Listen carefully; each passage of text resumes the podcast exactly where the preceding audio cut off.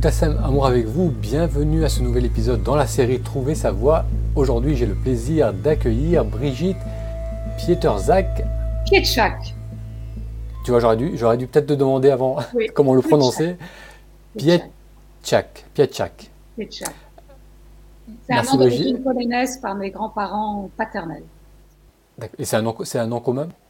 Commun, oui, en Pologne. Ça, c'est commun en Pologne. Hein. Merci de participer à, cet échange. Donc, je te présente très, très brièvement. Tu es musicienne, tu es artiste plasticienne. À, l'âge de 49 ans, ton chemin spirituel va te conduire en Mongolie auprès d'une chamane qui va euh, te trouver, te reconnaître comme chamane. Et, c'est comme ça que tu vas commencer ton initiation. Tu as écrit plusieurs livres sur le chamanisme. L'un des derniers, et là tu viens de m'apprendre qu'on en a encore un plus récent, mais un des derniers que tu as publié, que j'ai le plaisir de découvrir, c'est Voyage chamanique et rencontres remarquables chez Mama Édition. Et celui qui va paraître, il paraîtra cet automne. Et ça sera l'autobiographie d'une chamane française.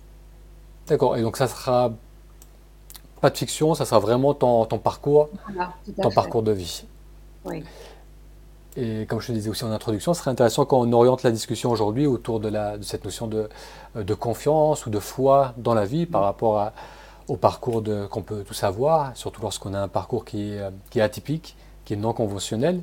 Et donc là, j'ai lu un peu ton, euh, ton parcours sur tes différentes euh, biographies et tu as eu tout, un tas de, différentes vies. Qu'est-ce qui, euh, comment tu pourrais nous donner un, un aperçu de ce parcours de vie ben moi, je dirais que je suis tombée euh, dans le lien avec l'invisible quand j'étais petite. Donc moi, ça a toujours été une évidence. Donc on peut dire que jusqu'à 49 ans, j'ai fait certaines pratiques spirituelles, comme euh, j'ai fait du zazen, j'ai été dans les groupes Bourdief, j'ai rencontré Charlotte Calmis aussi qui m'a qui m'a éclairé euh, sur mon sur mon chemin spirituel. Et donc à 49 ans, à l'évocation du nom d'Enketuya, j'ai senti la force de la de l'appel et euh, l'évidence que je devais la rejoindre euh, pour être initiée par elle. D'accord, ça c'était à, 49 ans et du coup c'était la première fois que tu allais en Mongolie? Alors c'était la première fois, je ne savais pas, donc j'avais un a priori par rapport au chamanisme parce que mmh. ça me semblait être une pratique assez folklorique. Mmh. Et euh, mais j'y suis allée parce que justement tu parlais de confiance donc, euh, dans, dans, mon ressenti et dans mon cœur, ça m'était dit que c'était vraiment là que je devais rejoindre, au nord de la Mongolie, cette chamane Tsatan, Tsatan voulant dire euh, appartenant à la tribu des derniers éleveurs de rennes, euh, que j'avais quelque chose à y faire et à y apprendre. Et donc tu disais que c'est comment comment c'était venu cette, cette, C'est quelqu'un qui t'a parlé de cette personne ou comment Alors j'ai eu son évocation sur un livre de Corinne Sombrin et aussi de Laetitia Merli. Mais euh, sa présence, j'allais dire, elle m'est venue à Nketouya de façon très subtile et très évidente, comme si quelque part il était évident qu'on avait des choses à faire ensemble. Et tu as eu une résistance malgré tout? Tu disais qu'il y avait, ou, cette, dès que tu as eu cet appel, la résistance, elle s'est estompée euh, Disons que jusqu'à maintenant, je, je ne m'étais pas intéressée au, chamanisme parce que euh, euh, si tu veux, j'avais un peu des a priori euh, par rapport au côté folklorique, je dirais, de la chose. Mais euh, à l'évocation de, la personne d'Enketouya, et une fois que j'ai été immergée vraiment dans l'expérience, tout ça est tombé et on, ne parlait plus de tout ça. Oui, et c'est vrai que je pense que c'est quelque chose qui est cette cette idée qu'on peut se faire du, du, chamanisme. Moi, je partage cela avec toi. pendant longtemps, je l'ai partagé aussi. Cette, non, non, seulement c'est folklorique, mais ça peut sembler aussi euh, assez intense comme, euh, comme expérience. J'avais vu le, reportage de Yann Kounen, mhm. euh, où il relate son expérience, et, tu dis que c'est quelque chose qui, qui, peut, qui, qui, peut te chambouler en profondeur, et, et ça touche la, la, la, psyché, l'âme en profondeur, et donc c'est vrai qu'il se retrouver si en dehors de notre zone de confort, de notre monde habituel, ça c'est un, certain, il faut un certain acte de, foi pour se dire allez j'y vais et je. Si veux, moi, c'était plutôt, c'était pas tellement le lien avec euh, l'invisible parce que ça c'est quelque chose que j'avais exploré. Donc euh, j'allais dire en toute humilité, c'était pas quelque chose qui me faisait peur. Mais c'était toujours, c'était surtout tout le décorum qu'il y a, qu'il y a autour, parce que moi, j'ai jamais voulu euh, m'attacher à une tradition. Mm-hmm. Et ce qui m'a rassurée, c'est qu'Enketouya est une femme très libre. Et elle m'a dit, bah, quand tu reviendras à France, tu pourras aussi adapter les choses à ta façon. Donc tu pars en Mongolie Voilà, je pars, en, je pars en, Mongolie avec ma compagne Anne.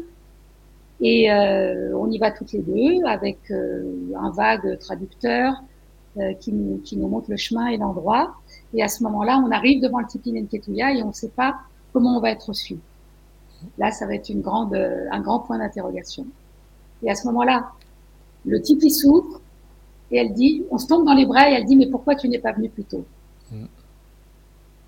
Voilà, ça commence comme ça. Ça commence fort et en Mongolie, après, tu n'as pas le temps de, je vais dire, tu n'as pas le temps de réfléchir. C'est vraiment une rencontre de cœur à cœur. À ce moment-là, elle commence à me faire fabriquer un costume un tambour, elle me met le tambour dans le main. Le lendemain, c'est une première cérémonie. Et à ce moment-là, on te met dans le cercle de cérémonie. Et c'est comme si on te disait, débrouille-toi avec les esprits. De toute façon, il y a une phrase consacrée qu'elle dit toujours, les esprits t'enseigneront. Et à ce moment-là, tu rentres directement en relation avec l'expérience. Donc ça a été oui, une, immersion euh, immédiate.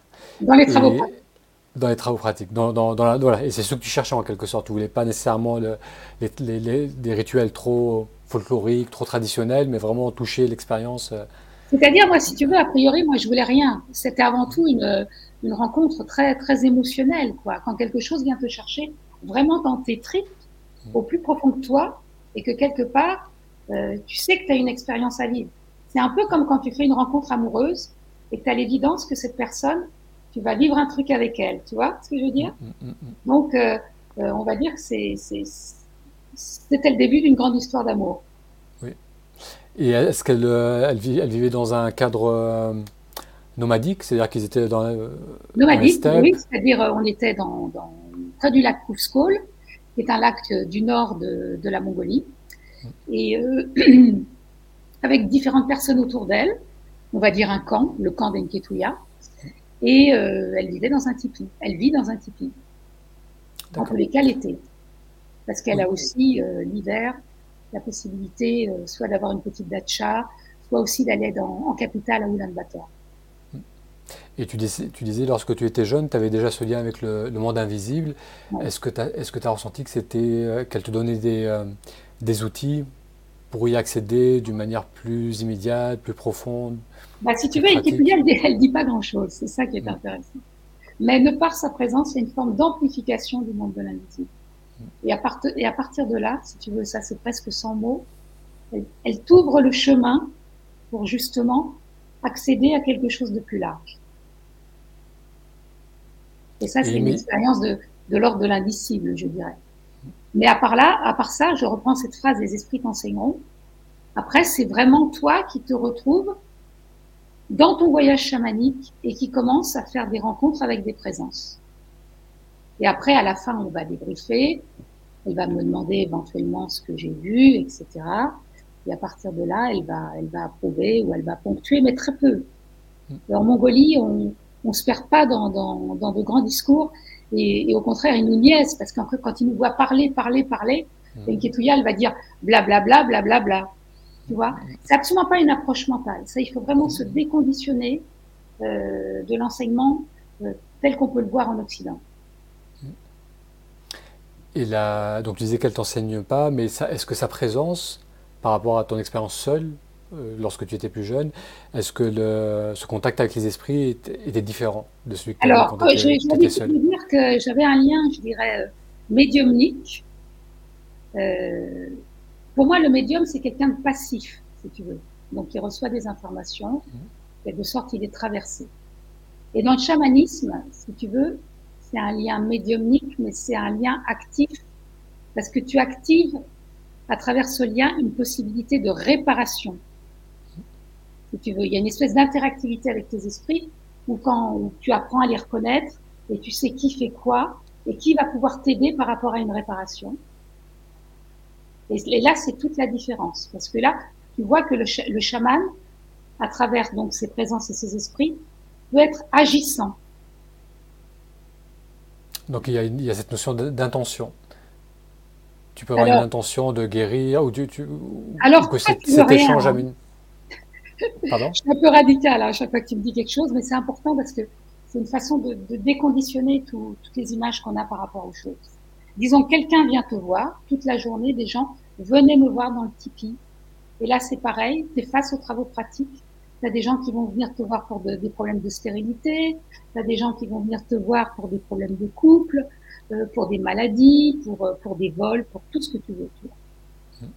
Et à partir de là, donc, j'étais à côté de la chamane, et puis elle, elle me disait, euh, qu'est-ce que tu vois, tu vois? Et à partir de là, petit à petit, bah, tu te, tu te j'allais dire, cette légitimité, tu la sens, et tu commences vraiment à, à rentrer, je dirais, dans le vif du sujet.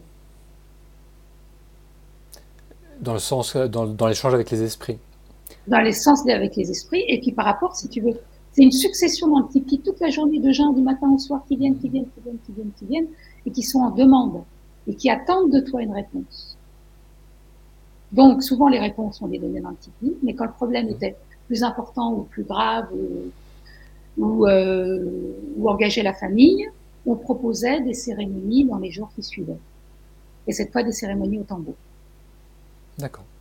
Et quand le tambour, quand... n'avait rien d'obligatoire. D'accord. Et quand tu dis que tu donnes des réponses, c'est des, euh, des images qui te viennent, ce sont plus, tu, peux, tu entends des paroles, comment, quel est ton, ton moyen d'accès? Alors, ça peut être de l'ordre du ressenti, ça peut être de l'ordre de la vision, ça peut être de l'ordre de la clairaudience. Euh, moi, je fonctionne beaucoup par la clairaudience, mais aussi par la vision. Entre autres, c'est comme ça, par la clairaudience, que j'ai écrit un de mes ouvrages qui m'a été euh, dicté, je veux dire, par mes esprits alliés, qui s'appelle Le journal de l'invisible. Et à partir de là, si tu veux, euh, il faut que tu sois aussi réceptif que, que possible donc m'est venue cette phrase recevoir en creux, c'est-à-dire vraiment tu t'abandonnes à la réceptivité et à partir de là, tu vois ce qui vient et tu incorpores ce qui vient. En fait, c'est dans la simplicité que les choses se passent. Plus t'es compliqué, plus il se passe rien. Surtout, si tu veux, il faut vraiment déposer, décharger son mental et, arriver à, à complètement à, un autre mode de réceptivité et de perception. Et quel est le lien entre l'intuition et le fait d'accéder à, ces esprits et à leur enseignement ou à leurs conseils ou à leur support euh, Donc une personne qui n'est pas nécessairement dans, cette voie du chamanisme ou qui n'est pas chaman, qui veut poser des actes, prendre des choix, prendre des décisions, euh, qui est face à certains dilemmes, et qui, euh, se pose en elle et qui, essaie de, s'écouter, voir qu'est-ce qui est important pour elle, quelle direction elle veut donner à sa vie. Donc il y a mhm. cette notion d'avoir accès à son, son, intuition, cette petite mhm. voix qu'on peut entendre. Est-ce qu'il y, est qu'il y, a une différence entre l'intuition et, les esprits qu'on entend? Est-ce que c'est une forme d'intuition ou est-ce que euh, si tu les esprits communiquent à, travers l'intuition? Dans le chamanisme, on, est chaman, on ne le devient pas. Donc à partir de là, euh, le chaman, on lui octroie cette espèce de légitimité euh, d'apporter des réponses et justement d'ouvrir ce canal euh, pour venir en aide à son prochain. Mais tout un chacun a des intuitions plus ou moins développées. Mais souvent, on les court-circuite avec son mental, justement. Mm, mm. Tu vois, c'est vraiment l'instant où tu réfléchis pas, quoi. Ton ressenti, il est là. C'est oui ou c'est non. Mais c'est une fraction de seconde. Et justement, ce qui est intéressant, euh, ça, ça va te parler par rapport à la méditation, c'est avant tout, c'est un acte de présence. Un acte de présence, ça veut dire qu'il faut que tu sois vraiment 100% là, quoi, ici et maintenant, et pas ailleurs. Et non pas dans une espèce d'extrapolation où tu vas imaginer que, quoi.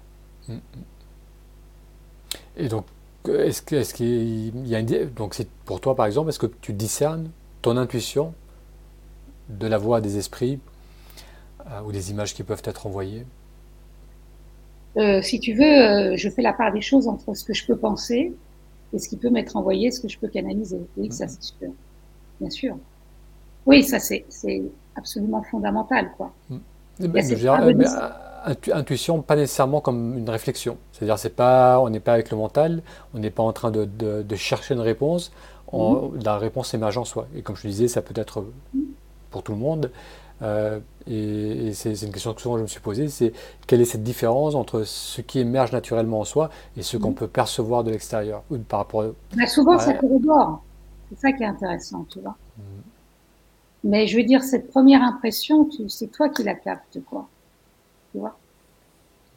Le temps que, je dirais que tu instaures cette zone de silence, et à partir de là, euh, bah, tu as des présences qui viennent ou pas. Parce que ce qu'il faut savoir aussi dans le chamanisme, c'est qu'on promet rien, il n'y a pas d'obligation de résultat. Et ça, parfois, pour les gens, c'est difficile à entendre. Hmm. Oui, surtout comparé à, au modèle occidental, où en général, quand tu vas voir un, thérapeute, un médecin ou, hmm. un artisan, tu, tu, demandes quelque chose, tu espères un, résultat. Et d'ailleurs, j'ai relevé une partie de ton livre où je, où je pense que tu abordes cela. Alors, on va retrouver ça. Voilà, il n'y a pas de réalisation sans un sincère lâcher-prise qui te détache de toute obligation de résultat. Donc c'est dans, dans les deux sens. Hein. C'est toi qui ne, qui ne cherche pas de résultat et c'est la personne qui en demande qui accepte de, de, de, recevoir ce qu'on lui donne. Même et là, vous avez un dialogue de, cœur à cœur, non seulement avec les esprits qui viennent et qui viennent pas, avec les patients qui viennent, tu vois. Il y a un lien d'empathie, de compassion, et à partir de là, tu n'es pas maître de ton expérience, j'allais dire, il va se passer ce qui va devoir se passer. Et est-ce que parfois tu as été surprise de ce que tu as pu entendre, de ce que tu as pu partager avec les, personnes qui venaient te voir? Tout le temps, tout le temps, tout le temps. Chaque soin, c'est une aventure. Habituellement, les gens ils viennent te voir. Donc en France aussi, tu, tu... En France, oui, en France surtout, d'accord. Ils viennent te voir habituellement? ah, Excuse-moi, on parle, j'ai pas entendu. Je, disais, je disais aussi bien en Mongolie qu'en France. Et est-ce qu'en France, il y a des raisons particulières pour les, les, gens qui viennent te voir habituellement pour quelles demandes? Toutes sortes de demandes, pareil.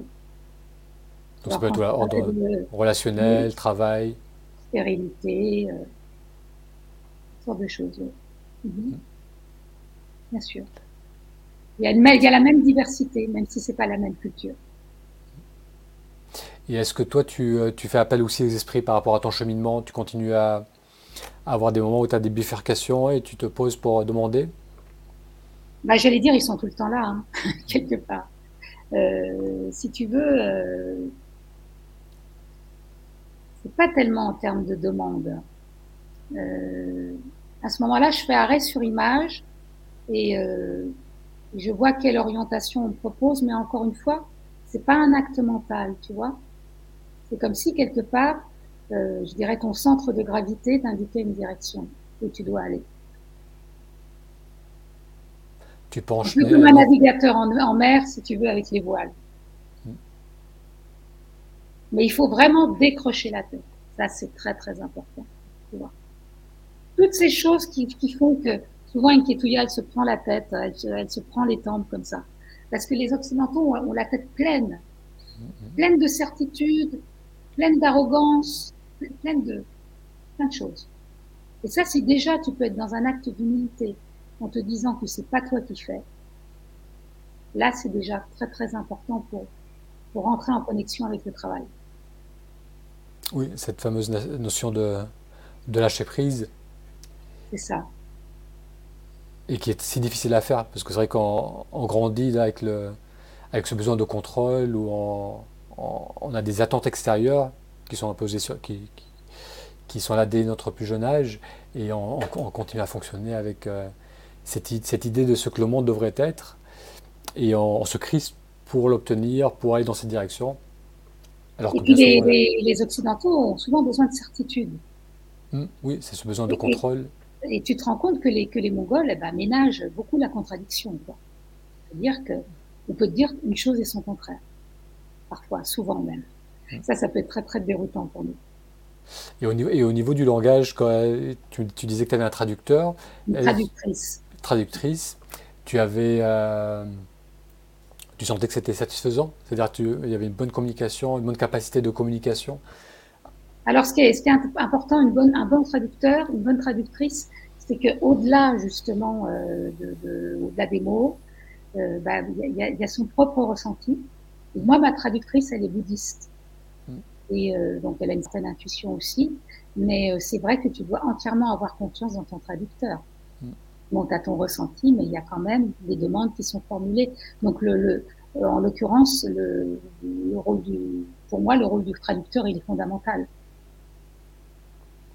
Et tu as passé combien de temps lorsque tu as été euh, à ce premier voyage? Tu, tu as fait plusieurs voyages ou J'y suis allée 10 années, Dix années de suite? 8 années de suite. Mhm. Oui, à différentes saisons, en hiver, au printemps, etc.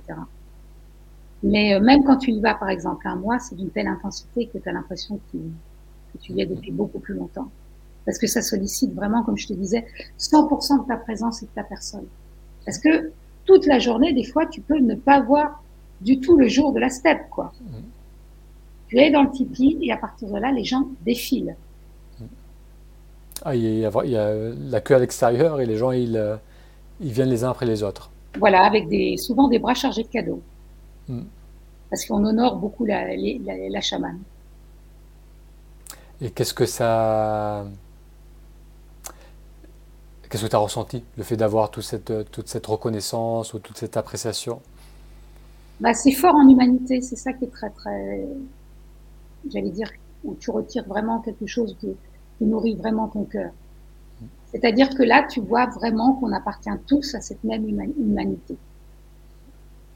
Pour le coup, il n'y a pas de rapport de pouvoir, il n'y a pas de rapport de force. Je veux dire, on baigne tous dans le même bain, quoi. Tous les problèmes qu'ils exposent, ça peut être nos propres problèmes. Tu vois, et cette proximité, elle est très touchante avec les gens. Alors parfois, tu peux avoir des, comme dans la vie, des affinités euh, plus, plus prégnantes. Et est-ce que tu, il y a une part d'écoute? C'est-à-dire lorsqu'une personne elle vient, elle expose euh, sa situation, euh, quelle est la, part d'écoute? Est-ce que c'est quelque chose qui est assez long ou tu prends vraiment le temps d'être, de rentrer en empathie avec la personne, d'être présente avec elle? Alors ça, ça, dépend, ça dépend des, des discours. C'est pareil tel qui t'est proposé. Tu as des gens, tu sens que il faut savoir les arrêter. Mm. C'est d'ailleurs la même chose en France. Quoi. Mm, mm, les gens, ils vont, ils vont dans une espèce de déversoir et il faut aussi te respecter pour, pour poser des limites. C'est important. Et puis parfois, tu, tu sens que c'est nécessaire de, de, donner un peu plus, je dirais. C'est à toi à évaluer. C'est toujours une expérience nouvelle. Tu sais jamais comment tu vas te comporter. Justement. Et est-ce que tu as Regarder du côté de la psychologie ou, vu le lien qu'il y avait entre euh, une approche plus psychologique Bien sûr, le psychologique, c'est très important d'en tenir compte. Moi, du reste, j'ai fait 13 ans d'analyse hmm. euh, avec cette certitude que tant que tu n'as pas défriché les premières couches de l'inconscient, tu ne peux pas aller plus loin. Il y a beaucoup de problèmes qui sont d'ordre psychologique. Quoi. Hmm. Mais euh, en Mongolie, euh, il est beaucoup plus facile d'aller voir un chaman que d'aller voir un psy. Tu vois, culturellement. Oui, alors qu'ici, c'est l'opposé. Alors qu'en Occident, on a plus tendance à aller vers Mais cela dit, de plus en plus, tu vas voir des gens, enfin, les gens vont aller voir des gens qui, qui, appliquent des techniques de développement personnel, par exemple. Mm, mm. Euh, moi, j'ai fait une psychanalyse classique, mais euh, je pense qu'il y a moins, de, moins en moins de gens qui, font ce genre de parcours. Parce oui, que, parcours long. Oui, parce que ça me, paraissait important de faire une, démarche dans la longueur.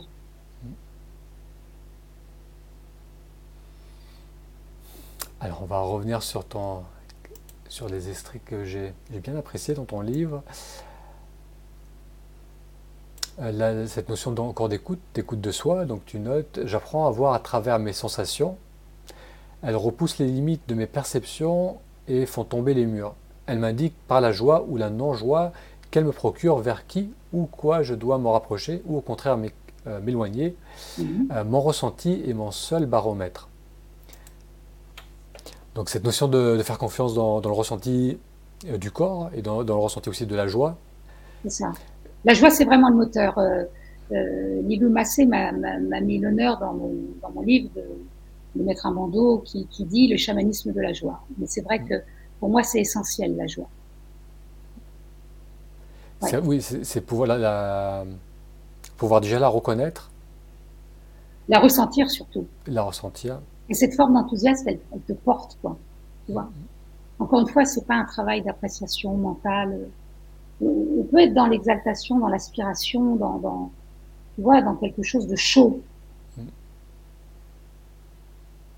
Donc c'est plus oui, une prise de décision ou une, euh, une inclinaison vers quelque chose qui, qui nous inspire, qui nous remplit de joie. C'est ça. Plutôt que vers quelque chose d'uniquement euh, intellectuel, axé sur le résultat.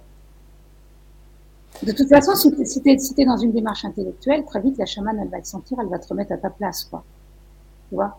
Tu as des gens qui sont tout mignons. Quoi. Ils arrivent dans le pipi, ils ont leur petit, leur petit book et MacBook, et puis ils ont leur petit carnet, et puis ils vont, vouloir, ils vont vouloir commencer à noter. Mm, mm.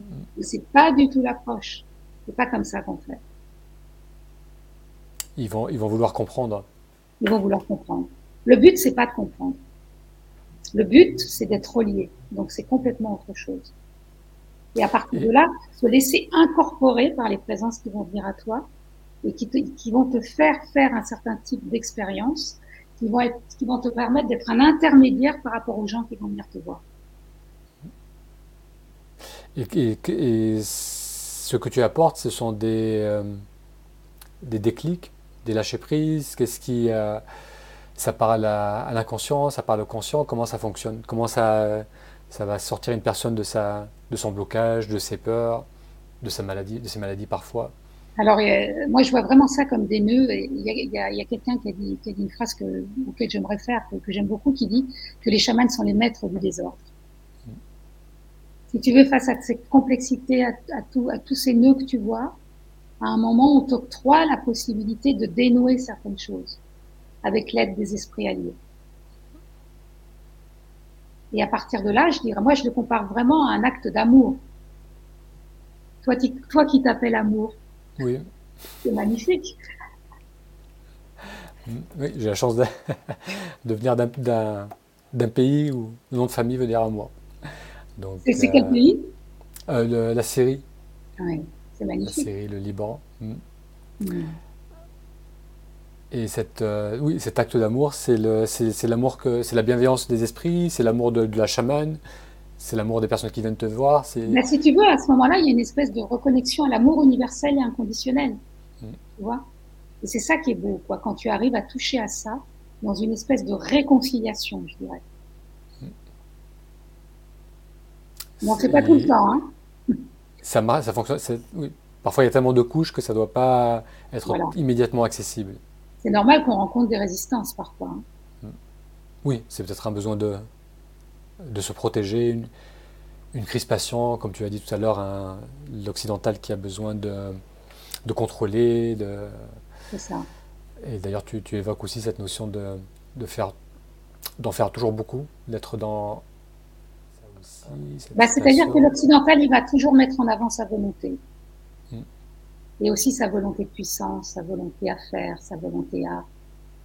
Oui, c'est être toujours occupé. C'est ça. Et là, on t'apprend, si tu veux, à, à lâcher prise et, à incorporer, donc, euh, certes de la force, certes de la, de la conscience, euh, mais, mais vraiment en humilité et en lâcher prise, je dirais. C'est pas toi qui fais. Si tu penses que c'est toi qui fais, tu n'as rien compris au chamanisme. Et ça, c'est pour toi, en tant que chaman, mais c'est aussi pour les, personnes qui viennent te voir, cette prise de conscience. C'est ça. Mais c'est beaucoup plus évident pour les Mongols que, pour les Occidentaux. Mm. Parfois, quand, as, quand, quand, un Occidental à qui tu fais un soin vient te voir, euh, c'est important que tu fasses la différence euh, entre pouvoir et reliance. Tu vois? Mm. Donc la reliance, c'est lorsqu'il y a ce, cette notion de c'est pas moi qui fais, c'est pas l'ego qui est en train d'agir, mais je suis bah, Si tu veux, il y a, il y a une espèce de, de, chaîne invisible qui va, qui, qui, va permettre quelque part de résoudre ton problème. Tu vois C'est un travail collectif. Mm.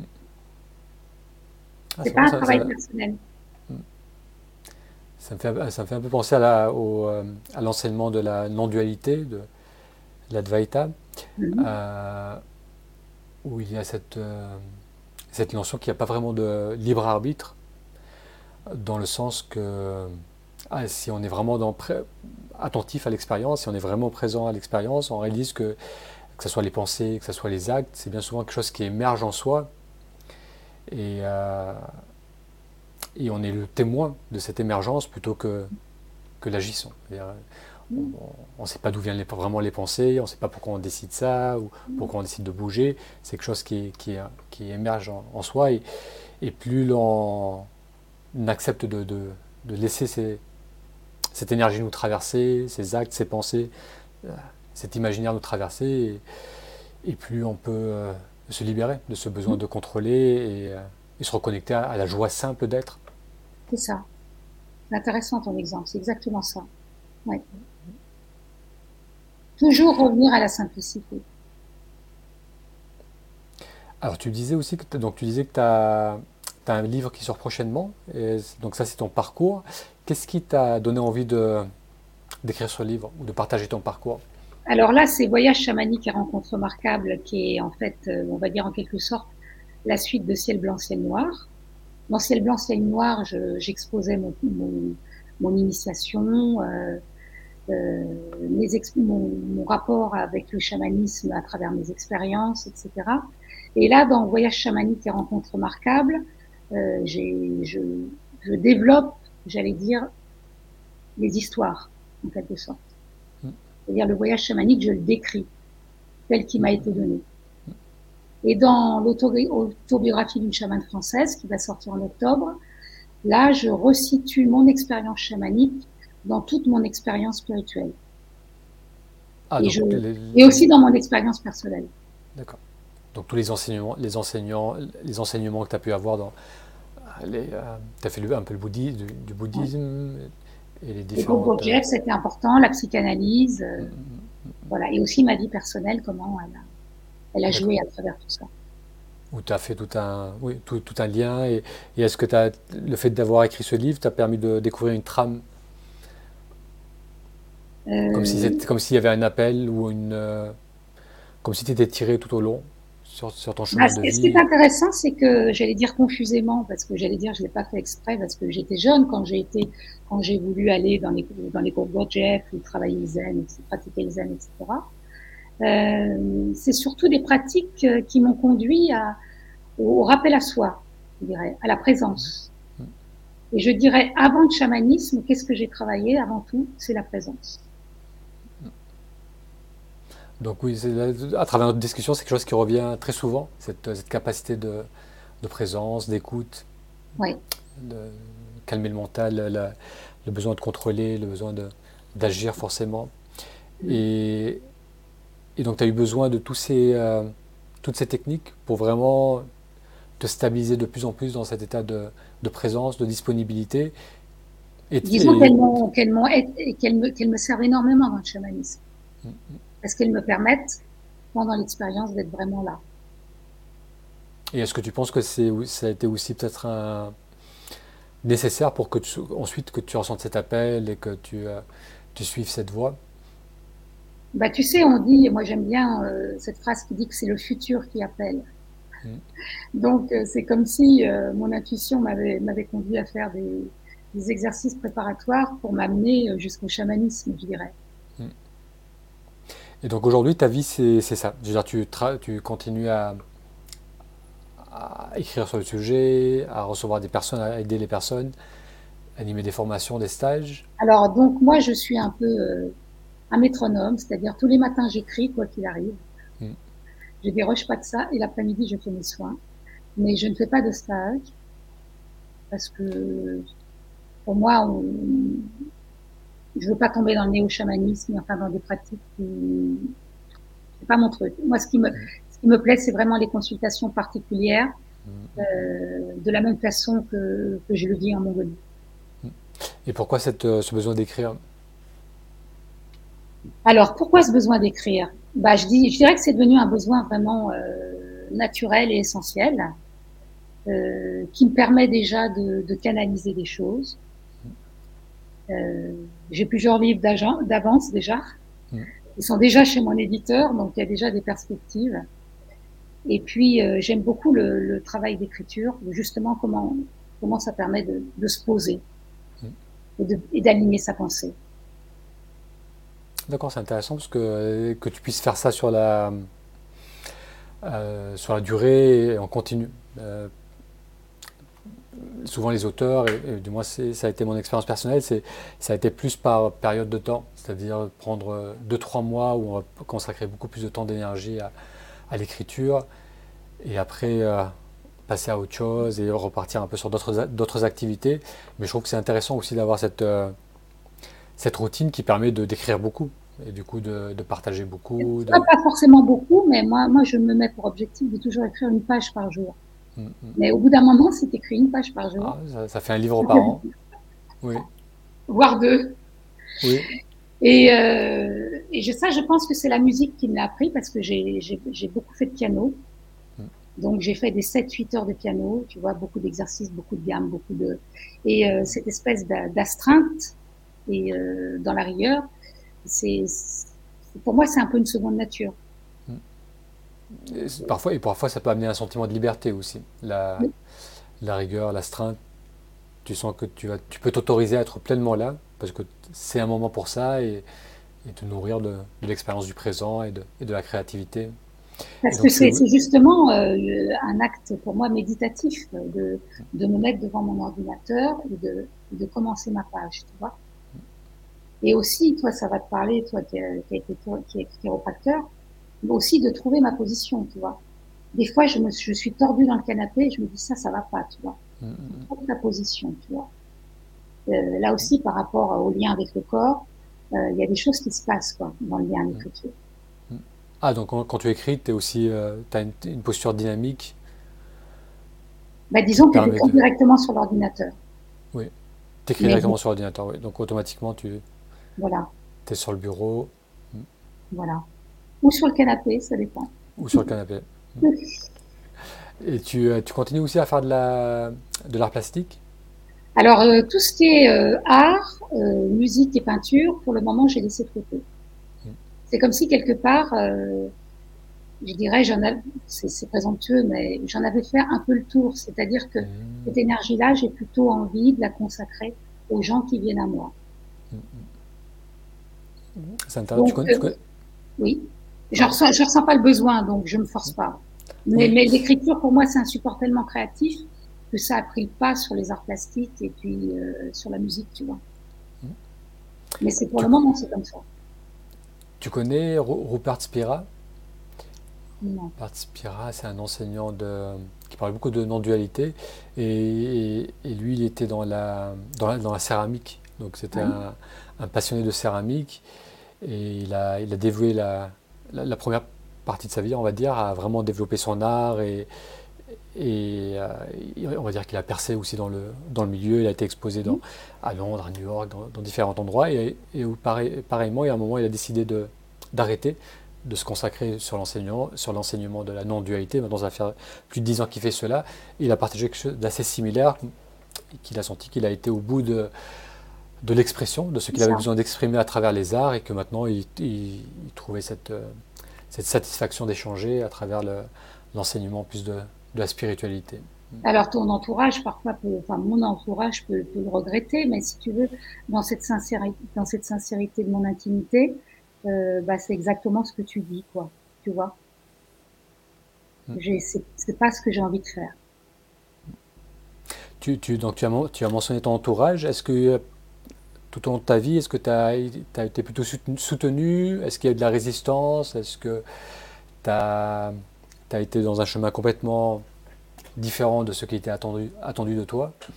Alors moi, j'ai eu la chance justement d'être éduquée, enfin éduquée, même pas, d'être accueillie, euh, d'être née dans une famille, si tu veux, libre d'esprit, qui m'a jamais euh, mis certaines contraintes ou qui, qui aurait voulu me mettre dans un moule. Donc, ce qui m'a permis vraiment de développer mes expériences euh, librement. Donc ça, je remercie vraiment mes parents pour ça. Mm. J'ai pas eu, si tu veux, cette phase de me dire, comme je vois, je vois beaucoup de gens d'ailleurs qui, qui, ont ça, de déconditionnement par rapport à une éducation euh, euh, qui, qui, qui, qui, aurait, qui met les gens dans une boîte, tu vois. Mm, mm, Donc ça, c'est que... Oui.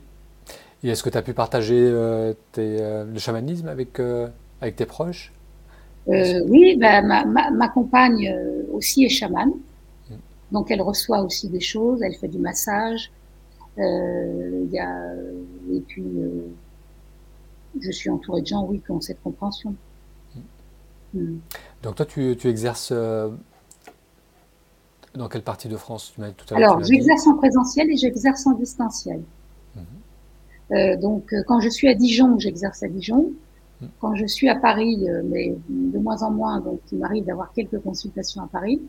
Et là, par exemple, je vais près de Toulouse, et là, je vais pendant jusqu'en septembre recevoir pas mal de gens près de Toulouse. D'accord. Et les personnes qui souhaitent en savoir plus sur ce que tu proposes, où est-ce qu'ils peuvent te retrouver? Alors, tu, je, je, donne mon mail, donc mon mail, c'est c'est mon nom, mon prénom à coller, donc euh, Pietchak mhm. Brigitte. Tu le mettras peut-être sur ton sur le podcast, mhm. sur la vidéo. Oui, je mettrai, oui. gmail.com. D'accord, ah, donc oui, c'est très épuré. Donc tu n'as pas, de, pas de site, tu pas de... Non, c'est volontaire aussi ça. Oui, ah, c'est intéressant. Donc pour, pourquoi? Ça me semble dépasser le site. Par contre, dans l'interactivité, je suis très active au niveau des réseaux sociaux et j'ai une page sur Facebook qui s'appelle Qu'est-ce que le chamanisme? D'accord. Ah oui, donc tu as quand même une présence. Oui. Donc, euh, ok, donc je mettrai, je mettrai tous les liens. Donc tu as une page Facebook, tu as l'email pour les gens qui souhaitent te contacter. Et, chamanisme, et il y a aussi un, compte Instagram à mon nom. D'accord, très bien. Mais c'est, pour moi, c'est du même acabit que de, que de se retrouver dans le Tipeee, tu vois. C'est-à-dire, les gens viennent ou viennent pas. Il y a un flux comme ça. Pour moi, le site, ça a quelque chose de trop statique. Euh, pour moi, c'est, il y a le site de mon éditeur, et puis, et puis il y a mes livres. Oui. Après, le site, euh, je vois pas. Oui, non, c'est vrai que c'est, oui, pas, nullement nécessaire. ça, c'est, sûr. Surtout si tu as d'autres présences et, et, que tu partages à travers d'autres, d'autres réseaux. D'accord. Donc, je, tu m'en voilà, je, je mettrai tous les liens sur la page de, de cet épisode, comme ça les, personnes qui souhaitent te, contacter. Après, donc on a mentionné ce, ton, ton voyage, les voyages chamaniques. Les rencontres remarquables. Et rencontres remarquables, avec d'ailleurs une très belle couverture. oui, j'ai voulu justement cette, couverture, elle m'a été donnée en vision et après on, on a trouvé l'artiste qui. Cette image, elle m'a parlé parce que pour moi, elle, c'est pas une image opaque, tu vois. Elle permet de voir à travers justement les animaux. D'ailleurs, il n'y a pas que des animaux dans la visée. il y a des animaux voir, tu as des, as des esprits pas encore nés, euh, tu as des défunts, tu as des ancêtres. Mais j'ai trouvé l'image très évocatrice. Oui. Et, souvent, ces animaux et ces esprits que tu rencontres, il y a, il y a, souvent beaucoup de bienveillance, hein, j'ai l'impression aussi, dans, dans leur accompagnement, dans leur bah, J'aime bien justement ce, ce, moment de reconnaissance mutuelle, si tu veux. C'est-à-dire que tu, c'est-à-dire, je dirais, ils apprennent à te connaître et toi tu apprends aussi à les connaître. Donc il y a une mise en relation qui fait que on travaille ensemble. Très bien. Merci Brigitte. Merci Brigitte d'avoir euh, passé un petit moment avec nous. Euh, donc je te souhaite de la euh, de continuer à prendre du plaisir et de la joie dans tout ce que tu fais. Et encore une fois, je mettrai tous les liens sous l'épisode de cette vidéo. Donc un, grand merci à vous tous d'avoir suivi cet épisode du podcast et je vous dis à très bientôt et à très bientôt Brigitte.